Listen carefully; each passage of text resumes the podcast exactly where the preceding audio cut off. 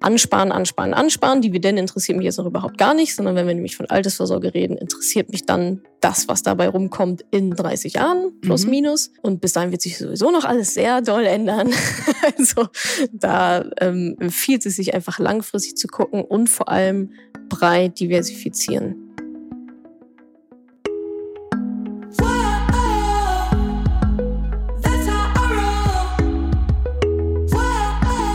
Salü, ihr Moneypennies. Endlich wieder Dienstag, endlich wieder eine neue Podcast-Folge. Bevor wir damit losstarten, aber noch eine sehr coole Ankündigung. Und zwar gibt es Madame Moneypenny jetzt auch auf Pinterest. Pinterest.de slash Madame Moneypenny. Folgt mir da doch super gerne mal, wenn ihr aktiv seid oder wenn ihr es noch nicht seid auf Pinterest. Guckt euch das mal an, das ist echt ein cooles Tool. Wusste ich auch gar nicht. Und ja, da findet ihr schon einige Pins, einige coole Pinwände. Da könnt ihr euch dann Sachen merken. Da könnt ihr Zitate merken, eure eigenen Boards euch zusammenstellen. Da gibt's Motivationssprüche von mir, kurze Videos, ach und noch ganz viel. Da werden wir demnächst auch noch super, super viel machen. Also geht unbedingt auf pinterest.de slash madamoneypenny oder sucht mich in der App, wie auch immer es mir wurscht.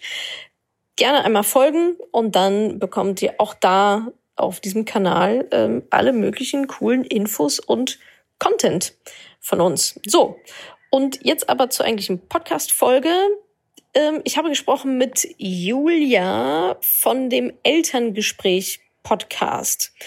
Und wir haben darüber geredet, was sind denn eigentlich so die aller, aller, aller, allerersten Schritte, was meine Empfehlung für die Kontoführung für Familien ist, was ist eigentlich genau passives Einkommen, was ist eigentlich Skalierbarkeit und auch was ist eine Dividende eigentlich und ja, da schiebe ich auch direkt hinterher, warum mich Dividenden herzlich wenig erstmal interessieren aktuell. Und ja, wir haben auch darüber gesprochen, wie kommen denn eigentlich Familien mit einem geringen Einkommen, die vielleicht auch schon sogar mehrere Jobs haben, aus dieser Situation wieder heraus, wenn faktisch kein Cent übrig bleibt. Also ich denke, da ist, oder ich hoffe, da ist für ähm, Familien einiges mit drin. Freue ich mich, wenn ihr es euch anhört. Und ich freue mich natürlich doppelt, wenn ihr bei Pinterest vorbeischaut und mir da ähm, folgt und wir auch da coole Sachen zusammen machen können. Jetzt einen ganz, ganz schönen Dienstag oder Mittwoch oder Samstag. Was immer. Habt einen schönen Tag. Hallo Natascha. Hallo. Heute aus Berlin extra zu uns nach Hamburg gereist. Hier stürmst, das hört man vielleicht ein bisschen im Hintergrund. Wir sitzen mhm. im Turm bei Gruner und Jahr mit Blick auf den Hafen Ella Beach. Für alle, die da draußen irgendwo anders hocken. ähm, Natascha, in der nächsten halben Stunde sprechen wir darüber, wie Frauen die Angst vor dem Thema Finanzen so ein bisschen überwinden können und das selbst in die Hand nehmen können. Wir sprechen über finanzielle Ziele, eines deiner Lieblingsthemen, wie ich weiß, als fleißige Hörerin. Darüber, wie wir sie erreichen können. Wir sprechen über Sachen wie Konten, Sparraten, Aktien, Skalierbarkeit, passives Einkommen. Und zwar so, dass ihr da draußen hinterher versteht, was damit gemeint ist. und gleich loslegen könnt, eure Finanzen in die Hand zu nehmen. Natascha, machst du einmal erzählen, wie du dazu gekommen bist, was so dein Werdegang ist? Also ich glaube, mein sag mal, beruflicher Werdegang ist es, glaube ich, gar nicht so spannend. Ja. Also ich war auch mal fest angestellt und habe dann relativ schnell mein erstes Unternehmen gegründet. Ist jetzt fast sieben Jahre her. Sag doch mal, welches jetzt? WGsuche.de, ja. genau, WGsuche.de habe ich gegründet. In Hamburg. Also ich war ja auch lange Zeit in Hamburg, aus Hamburg heraus gegründet. Vorher war ich bei Parship und bei Google angestellt, habe fast zwei Jahre durchgehalten im Angestelltenverhältnis. Ja, Festanstellung, okay. Gut. Genau, anderes Thema. Thema. Genau, ja. genau. Und aber zu Madame Moneypenny ist es dann vor so ungefähr drei Jahren gekommen. Und zwar, als ich mir überlegt hatte, Mensch, wirst fast, wirst jetzt irgendwann mal so 30, könntest mhm. du ja mal überlegen, was du so rentenversicherungsmäßig so alles an den Hacken hast und ja. wie das überhaupt so läuft, das Leben da draußen. Und ja, habe dann analysiert, Mensch, was hast du denn da so? Da war doch noch so ein Vertrag, so ein Rentenversicherungsvertrag, den ich irgendwann mal unterschrieben hatte, nicht mhm. wissend, was da überhaupt ansatzweise drin steht. Ja, kennt, glaube ich, jeder. Genau, genau. Und ja, Ende vom Lied war dann, dass es natürlich nicht das Produkt war, was zu mir gepasst hätte, sondern es hat sehr gut zu derjenigen gepasst, die es mir verkauft hat, rein finanziell mhm. gesprochen. Mhm. Das war so der Moment, dass ich dachte, boah, Mädel, kann jetzt nicht es kann eigentlich nicht sein, dass du fast 30 bist und keine Ahnung davon hast. Ja, und man hat da so eine komische Unreife, da wird einem dann plötzlich klar, ne? Man lernt es ja halt auch irgendwie nicht, ne? Also ich mhm. war natürlich da auch voll mit Vegiso beschäftigt, erstes Unternehmen mit 25 da so reingesprungen, naiv okay, wie ich war. Aber da muss ich mir gleich einhaken, weil damit bist du ja schon eine Ausnahmeerscheinung, ja? Also wer gründet mit 25 Klar. sein erstes Unternehmen? Also du bist jetzt grundsätzlich niemand, der, mir fällt jetzt kein gutes Wort dafür ein, aber sozusagen, der sich auch so verlegt und sagt, ja, Nee, ne? genau. Ja. Also du bist jemand, der die Sachen sowieso anpackt.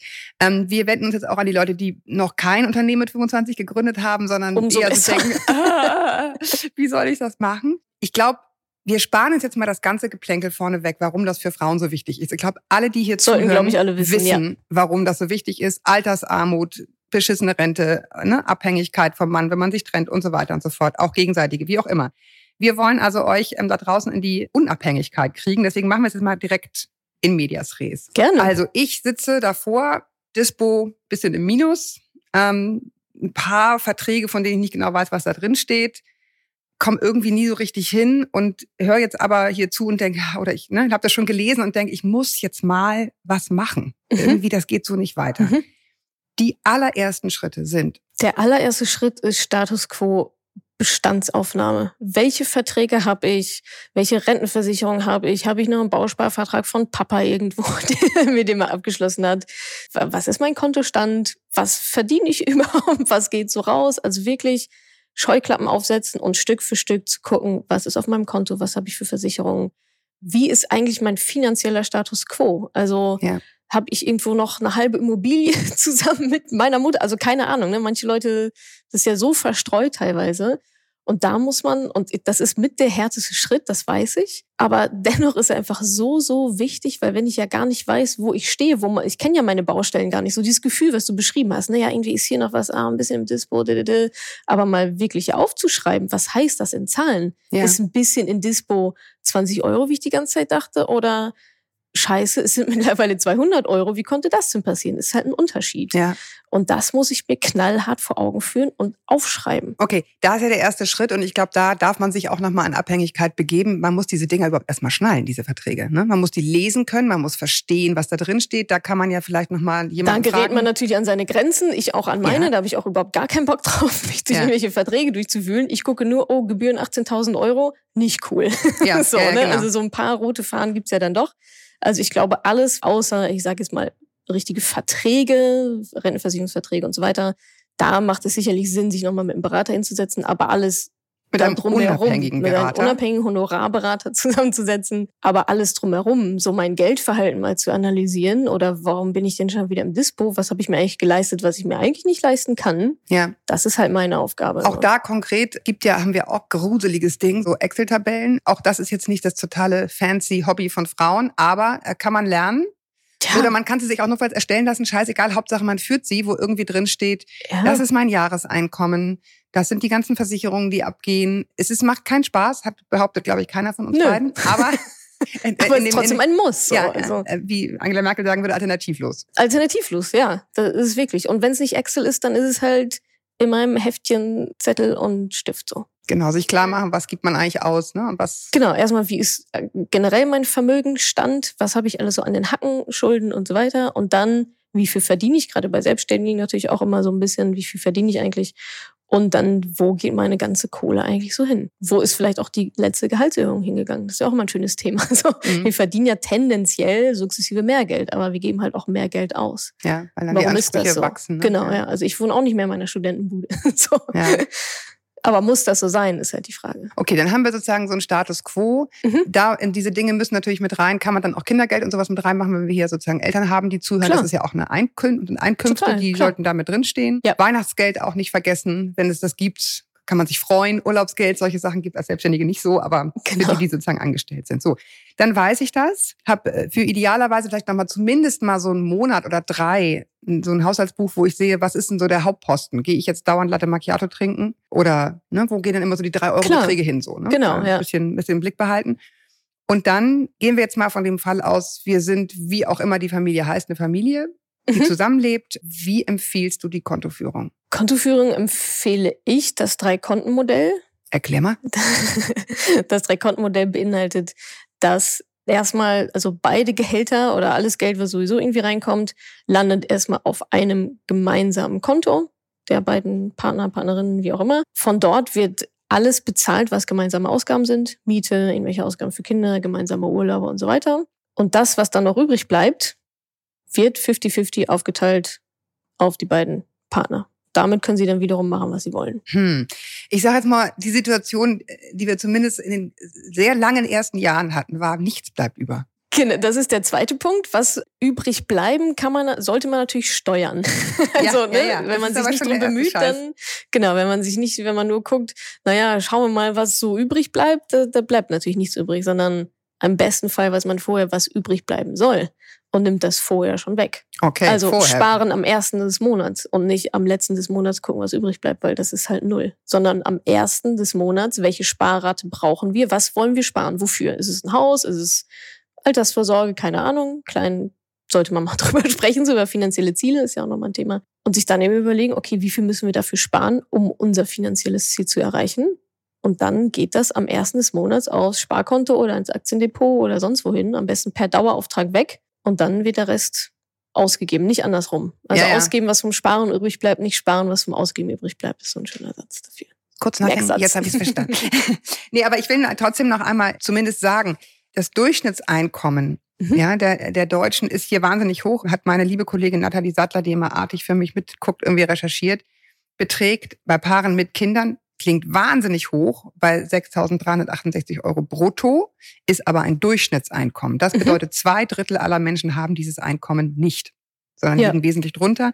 Wenn du eine Erzieherin nimmst, nach fünf Jahren ungefähr 3000 brutto, ein Handwerker ziemlich genau so, Mhm. brutto, wenn es gut läuft. So, und dann ist, bist du in Deutsch, und dann hast du noch einen Steuersatz drauf. Netto ist eh viel weniger, um die irgendwas um Ja. die, ne, 24 Prozent oder so sind wir inzwischen. Kommt drauf an, ja. Genau, kommt drauf an, wie viel du verdienst, aber da eher genau, niedriger. Da wahrscheinlich eher weniger. So, und dann kommt aber der Mist mit dem Wohnen. Inzwischen sind, glaube ich, sehr viele weit über ein Drittel ihres Einkommens dabei zu beraten für die Mhm. Bude. Also es ist, es ist eine sehr, sehr enge Kiste. Absolut. Es bleibt trotzdem richtig, was du sagst äh, und klug, nämlich am Anfang weglegen, was man meint, was man Mhm. erübrigen kann oder möchte oder muss.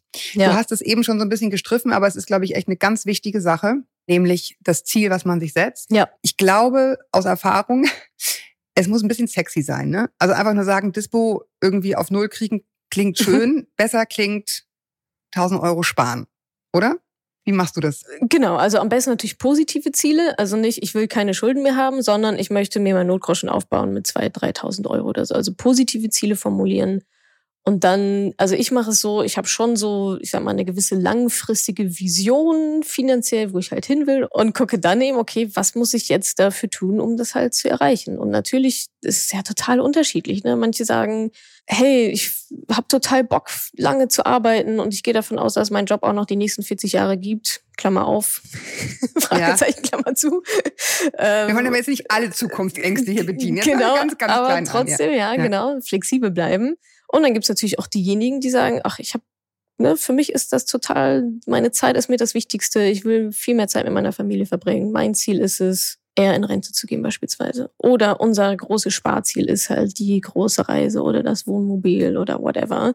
Was natürlich jetzt nochmal eine Nebenbaustelle zur Altersvorsorge ist, wenn wir wieder über Altersarmut sprechen, ist das Wohnmobil Mhm. jetzt keine große Hilfe sondern da sollte man sich schon überlegen, was sind meine langfristigen Investitionsziele? Und da reden wir nun mal über Altersvorsorge. Ja, das ist nicht sexy, aber Altersarmut ist auch sehr, sehr unsexy. So, da kann ich mich dann entscheiden, was ich, was ich dann lieber hätte. Und eben Sparziele im Sinne von das Wohnmobil, die Reise, whatever. Mhm. So. Wenn beides nicht zusammen geht, dann geht es halt nicht zusammen. Dann muss ich mich halt entscheiden. So. Also das Problem ist ja generell, wenn du dir das Thema Kinder anguckst, wenn man das durchrechnet, lässt man es direkt bleiben, ja, weil es Mhm. einfach so, es ist einfach ein sehr teures Hobby. Aber gut, wenn du es hast, musst du umso mehr irgendwie gucken, wie kriegst du das eigentlich gestemmt. Okay, wir haben das Drei-Konten-Modell, aber auch da wäre es dann ja so, dass man wirklich nur das dahin überweisen kann, was übrig bleibt, weil das, was du sonst noch meinst, nämlich Mhm. dieses, ne, was will ich eigentlich zurücklegen für eine gewisse Sparrate, Ja. für einen Notgroschen, wenn die Waschmaschine kaputt geht, ist ja für viele Familien ein Riesenthema. So scheiß Autoreparatur, ne? So Mhm. Ja, hast du eigentlich klar. gar nicht liegen so. Total, ja. Das, was man sparen will, muss weg am ersten des Monats. Ja. Möglichst geringen Dispo einrichten lassen. Nicht Ja. ausreizen bis zum Schluss, sondern am besten gar nicht immer schön auf Null bleiben, wenn es irgendwie geht. ja, Dispo ist echt immer das Blödeste. Ja. Also Konsumschulden versuchen nicht zu machen. Ja. Wie kriegst du das denn hin, dass du für dich realistische Ziele formulierst? Ich, klar, ich kann sagen, mein Ziel ist ne, genau das, Bali statt Bochum Mhm. und das möglichst in zehn Jahren. Mhm. Mit einem Einkommen von, weiß nicht, 2,5 brutto gibt's ja auch. Busfahrer, vielleicht eher ein unrealistisches Ziel oder nicht? Was sagst du? Also ich persönlich setze mir unrealistische Ziele. Das ist mein Ansatz, Ja. weil aber mein Ansatz ist auch dahinter, ich möchte mich nach meinem Ziel richten und nicht meine Ziele sollen sich nicht nach mir richten. Aber selbstverständlich ist dann die Frage, okay, was muss ich denn dafür tun? Ich bin zum Beispiel nicht angestellt, weil ich weiß, im Angestellten-Dasein kann ich meine Ziele nicht erreichen. Es funktioniert halt nicht. So Sag doch mal, was hast du denn? Was denn? Ja, was ist, was ist sozusagen, ist es in der Tat Bali?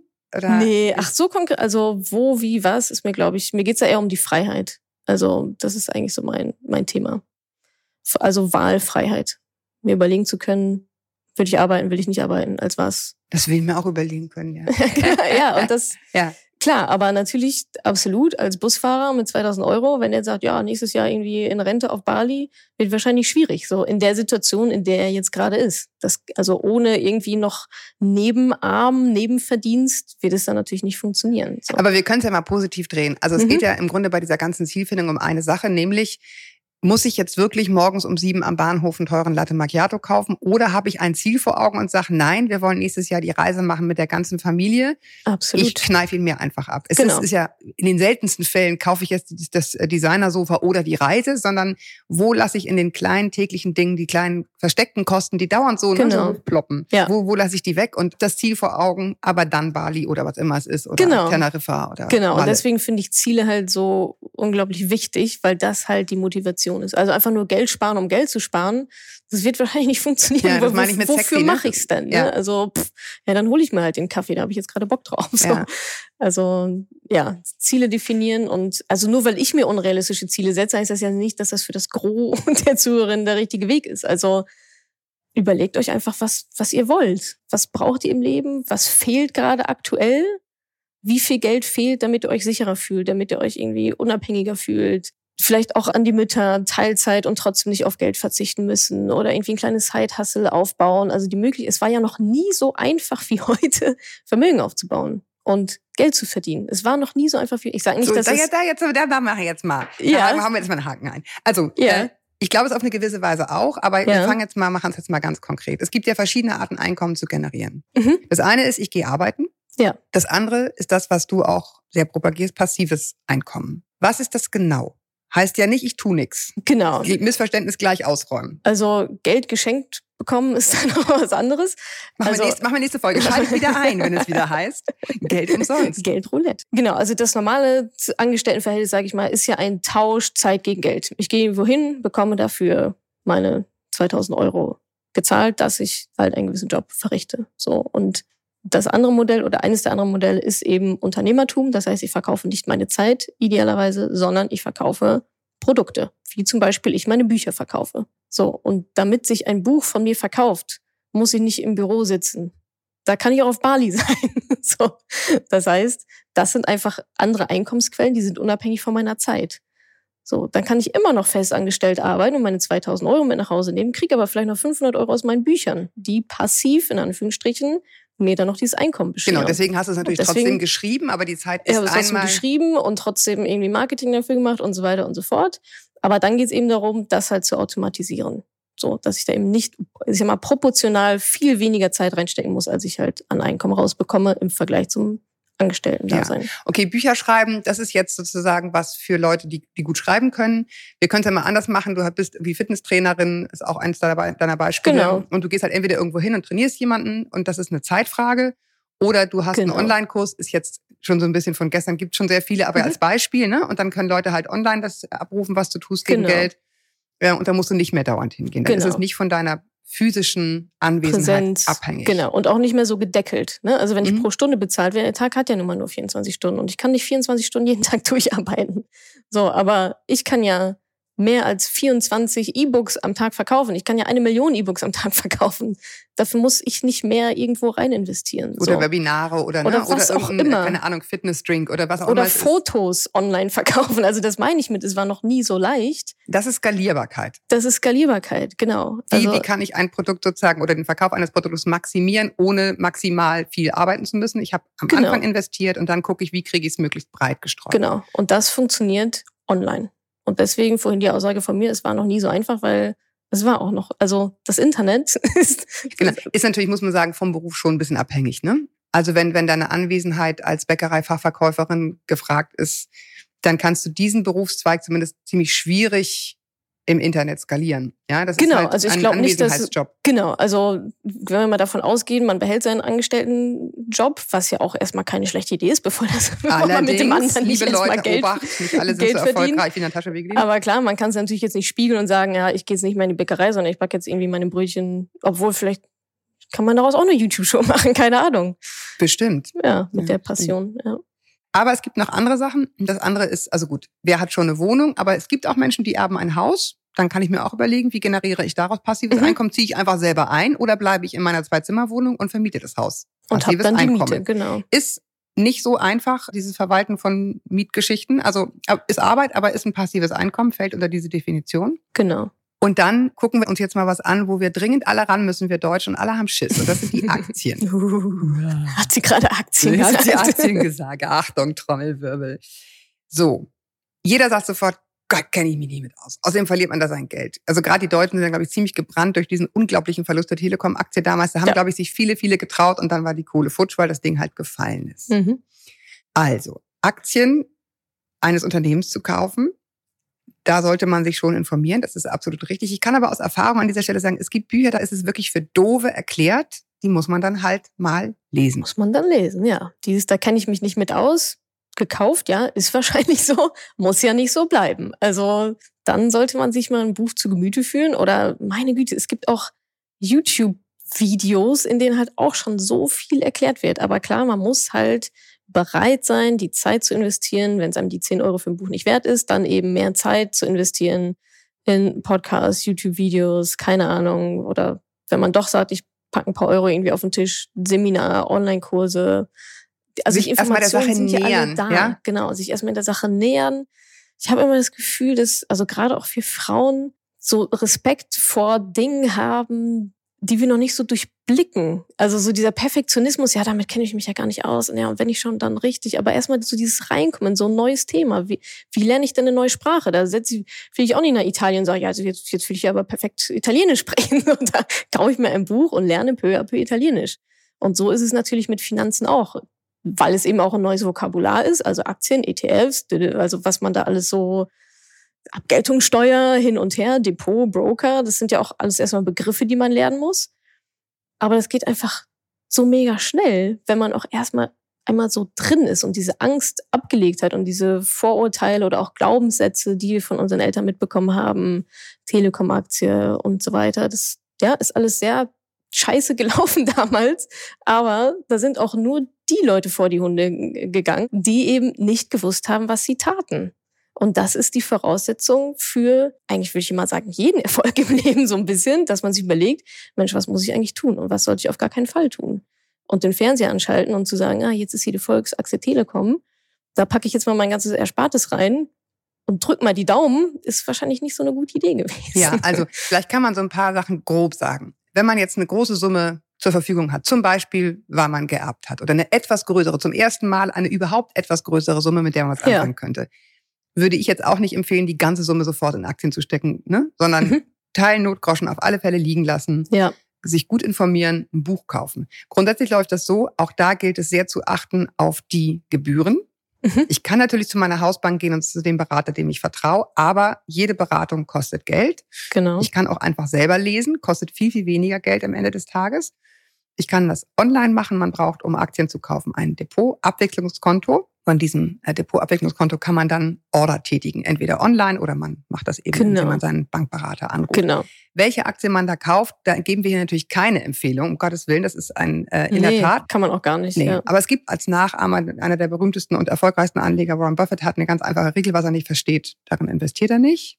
Perfekt. Ja. Ne? Also erstmal das Genau. Geschäftsmodell Gilt überhaupt schnallen. Und wenn ich dann denke, so ja, das macht eigentlich Sinn, da Mhm. hilft auch manchmal einfach Menschenverstand oder auch Frauenverstand. Was glaube ich, welches Produkt wird Ja. wahrscheinlich fliegen? Mhm. Oder ist das iPhone ausgereizt? Kaufe ich jetzt wirklich noch Apple? So, solche Sachen einfach sich mit ein bisschen gesunden Menschenverstand und Sachkenntnis der Sache irgendwie nähern. Und dann nicht aus den Augen zu verlieren, ist sowas wie die Dividende. Ja, pff, würde ich jetzt nachgelagert sehen. Also klar, die Dividende ist dann schön, wenn sie denn dann kommt. Kannst du mir mal erklären, was es ist? Nein, eine Dividende ist einfach eine Ausschüttung der Dividende halt, also der Aktienerträge. Und das ist dann eben auch ein passives Einkommen, wenn man sagt, davon kann ich jetzt irgendwie leben oder davon kann ich ein bisschen was bestreiten. Aber da gibt's auch verschiedene Strategien, Hochdividendenstrategien, gar keine Dividende. Also das ist alles so sehr. Also Dividende wird ungefähr ein bis zweimal im Jahr bezahlt. Ja, manche zahlen eben auch gar keine Dividende so und das wird dann eben auch abgestimmt, wie hoch soll sie denn sein. Und Dividenden ist für mich auch eher was, also da muss ja schon auch was bei rumkommen. Wenn ich jetzt irgendwie 100 Euro investiere und dann kriege ich 25 Cent Stimmt. Dividende, ja. also die spare ich dann lieber erstmal nochmal an. Also meine Strategie ist, ansparen, ansparen, ansparen. Dividende interessiert mich jetzt noch überhaupt gar nicht, sondern wenn wir nämlich von Altersvorsorge reden, interessiert mich dann das, was dabei rumkommt in 30 Jahren, plus mhm. minus. Und bis dahin wird sich sowieso noch alles sehr doll ändern. also da ähm, empfiehlt es sich einfach langfristig zu gucken und vor allem breit diversifizieren. Also verschiedene Aktien, verschiedene Branchen vor allen Dingen. Verschiedene Branchen, am liebsten 2000 Aktien. So, und da fragt man sich, oh Gott, 2000 Aktien, wie soll ich das denn irgendwie alles machen? Und da kommen dann unsere Fonds eben ins Spiel, Aktienfonds. Die eben, da kaufe ich mir nicht einzelne Aktien, die ich mir raussuchen muss, sondern ich nehme mir einen Aktienkorb, so einen Fonds, da sind schon einzelne Aktien mit drin. Den es schon gibt, also den, den muss ich mir nicht gibt. nehmen, sondern es gibt diesen Korb, verschiedene Produkte. Den gibt es und Fonds. da kaufe ich einen Anteil oder mehrere meinetwegen von diesem Fonds und habe also dann quasi auch alle Aktien, die da in diesem Korb drin sind, anteilig mit in meinem Depot mit in meiner Strategie. So. Und so kann man sehr schön auch kostengünstig breit diversifizieren. Genau. Es gibt ja auch verschiedene Fonds. Es gibt Fonds, die sind sozusagen gemanagt von Menschen, die entscheiden, was da genau. reinkommt und was fliegt wieder raus. Die gucken sich den Markt an, kennen sich noch besser aus als wir und sagen dann, uh, Unternehmen lieber raus aus dem, aus dem Portfolio. Und es gibt die Fonds, die, die automatisch gesteuert sind sozusagen. Die sind genau. gebunden an bestimmte Indexe, Indizes. Genau. Und also grob kann man unterscheiden in aktive Fonds und passive Fonds. Aktive Fonds ist genau das, was du gerade erklärt hast. Da sitzt halt jemand, wahrscheinlich ein Mensch, aber auch viele Algorithmen, die dann irgendwie überlegen, ach, das kaufen, das verkaufen. Kostet natürlich eine entsprechende Gebühr eben auch. Diese Menschen wollen ja auch bezahlt werden. Ist von der Performance her auch sehr, sehr umstritten. Also Langzeit- oder Rückblickstudien konnten jetzt nicht so die Signifikanz dieser, dieser aktiven Fonds, dass sie sonderlich viel besser performen, beweisen. Und von daher sind da sicherlich auch die passiven Fonds, die sogenannten ETFs, gerade für Privatanleger, die es auch selber machen wollen. Da muss man natürlich dann auch sagen, okay, ich mache das jetzt selber. Ein ganz gutes Mittel. Aber lass uns mal einmal erklären, was sind denn die Indizes? Das ist ja auch immer schwer zu verstehen. Was ist denn das überhaupt? MDAX und TechDAX und DAX. Genau, also DAX ist ja das hören wahrscheinlich die meisten zwischendurch meiner Tagesschau, was, was ohne, der DAX so macht, ohne zu wissen, was ab. es eigentlich ist. Und der DAX ist nichts anderes, also ist eben ein Index, das heißt eigentlich eine Kurve, mehr oder weniger, der eben anzeigt, wie sich die Unternehmen, die daran abgebildet werden, das sind also die 30 größten Unternehmen, börsennotierten Unternehmen Deutschlands, wie die sich im Durchschnitt entwickeln. So, das heißt, wenn alle 30 nach oben gehen, dann geht der DAX auch nach oben. Wenn irgendwie die Hälfte davon nach unten geht, dann macht er vielleicht gar nichts, weil sich das irgendwie ausgleicht. Von daher ist der DAX eigentlich, also ist auch keine Aktie oder kein Unternehmen, darin kann man auch, davon kann man sich nichts kaufen. Eine Sammlung von Aktien, die man beobachtet. Genau, genau. Eigentlich nur eine Anzeige quasi, halt ein Index so. Aber es gibt eben äh, Fonds, die, die diese Indizes abbilden. Genau. Das sind dann nämlich die ETFs. Das heißt, wenn ich sage, hey, ich würde total gerne in die deutsche Wirtschaft investieren, habe aber keine Lust, mir da jetzt 30 Aktien irgendwie rauszusammeln, dann schaue ich, okay, welcher ETF ist denn genauso wie der DAX, weil ein ETF immer einen Index abbildet. Das heißt, dann suche ich mir einen DAX-ETF und sage, okay, cool, kaufe ich mir ein Stück davon, brauche ich mir nicht die 30 Unternehmen selber kaufen, ist auch teurer. Und dann nehme ich mir halt so einen DAX-ETF. Was heißt ETF eigentlich? Was ist das E? Exchange Traded Fund. Aha. Wieder was gelernt in diesem tollen Podcast. Jetzt kann ich mir vorstellen, viele hören zu denken so, ja, das ist jetzt ja, ja so viele Leute jetzt irgendwie mit Geld, ne? Also die haben dann da, wer hat schon irgendwo 20.000 Euro liegen, die reden da über Sachen, die mich gar nichts angehen. Was antwortest du dem? Was ist denn der Betrag, ab dem man anfangen kann, das zu tun? 25 Euro pro Monat. Kann mir keiner erzählen, dass er das nicht kann. Ja, also genau. Ich glaube, das ist ein ganz großes Vorurteil gegenüber Vermögensaufbau und auch Aktien generell. Aktien sind was für reiche Leute, hört man irgendwie, oh, das ist ein so ein Glaubenssatz, den man vielleicht zwischendurch mal hört. So ist es eben nicht. Also Aktien, Vermögensaufbau, Investitionen, also so sind die reichen Menschen dann reich geworden, indem sie ihr Geld halt nicht für Kaffee ausgegeben haben und nicht unter die Matratze gesteckt haben, sondern für sich arbeiten lassen. Und das ist ja genau das, was wir eben dann mit solchen Investitionen machen. Und ab 25 Euro pro Monat ist es auch rein technisch, wir haben schon kurz über das Depot gesprochen, online und so weiter, möglich, in Aktien zu investieren oder auch in ETFs. So, dann kaufe ich mir halt einen halben Anteil.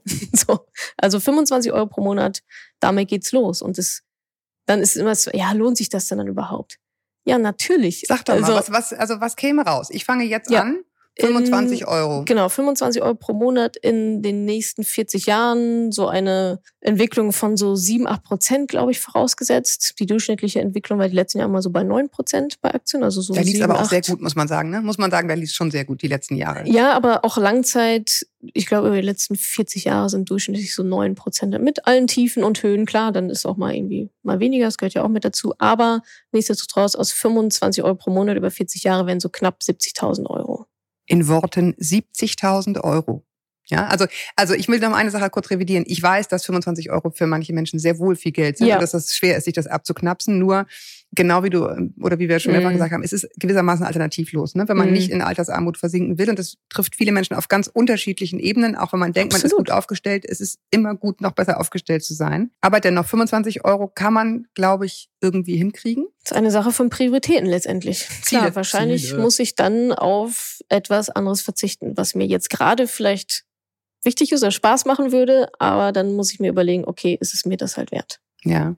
Jetzt ist ja die Realität von vielen Familien, dass die richtig Multijobber sind. Ne? Also die mhm. haben ein gewisses, also minimales Einkommen in einem Job und müssen eigentlich, damit sie überhaupt irgendwie über die Runden kommen, hm. noch einen anderen Job machen. Ich habe neulich eine wirklich total bewegende Reportage gesehen über Familien, die, die eben so leben, die, wo sich praktisch die Eltern nur die Klinke in die Hand geben, um überhaupt irgendwie über die Runden zu kommen. Wie, wie kommen die aus sowas raus? Hast du eine Idee, wenn du in so einer Situation steckst? Die können dann ja häufig auch noch nicht mal aufhören zu arbeiten oder sich irgendwie weiterbilden, ja, weil das geht gar nicht. Es muss halt die ganze Zeit muss irgendwie die Kohle ran und die ist so minimal dass sie sich eigentlich gar nicht bewegen können. Was, was rätst du Menschen, die in so einer Situation sind? Das ist natürlich mega schwierig, ne? Also wenn man jetzt mal davon ausgeht, dass die Zeit komplett ausmaximiert ist und halt der Job nun mal nur so viel abwirft, wie er halt abwirft, das ist natürlich also mega schwierig. Also stehst du mit dem Rücken an der Wand so ein bisschen. Schon, genau, ja. Also da müsste man sich schon wahrscheinlich überlegen, okay, der Job, in dem ich gerade arbeite, ist, also ist es das oder kann ich mir was anderes vorstellen? Kann ich eine Zusatzqualifikation mir irgendwie, also wenn man da so drin ist in dieser Mühle, dann ist es natürlich relativ schwierig, da rauszukommen.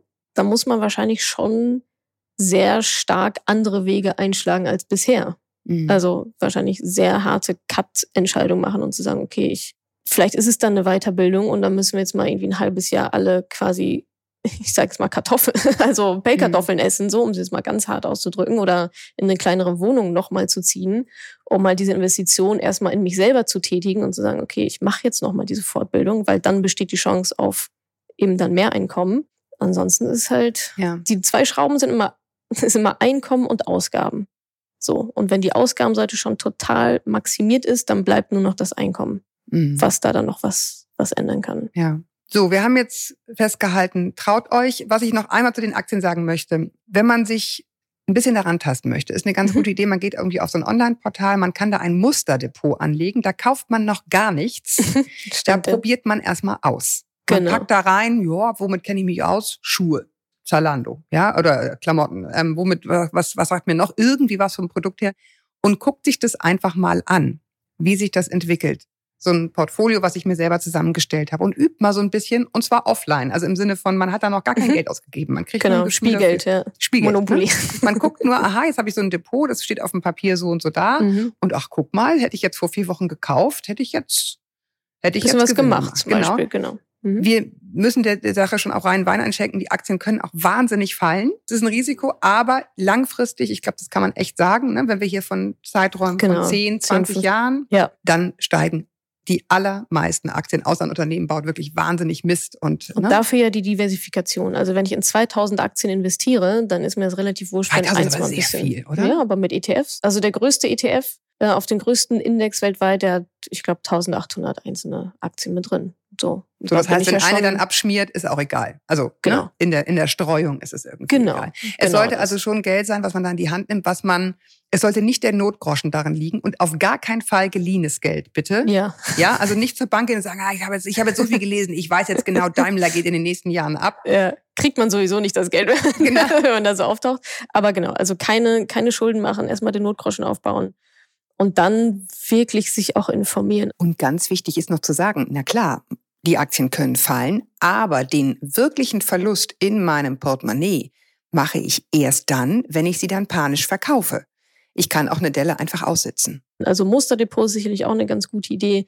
Aber wenn es dann auch richtiges Geld ist, dann fühlt sich schon noch mal ein bisschen anders an. Also ich glaube, die Technik dann hinterher, wo muss ich klicken, um was zu machen, das ist ja Pillepalle. Das sind irgendwie drei Klicks und ein bisschen tippen. Aber die Arbeit, die man davor erstmal leisten muss, ist eben genau das. Wie ist meine finanzielle Situation? Wo will ich eigentlich hin? Wie ist meine Risikobereitschaft auch?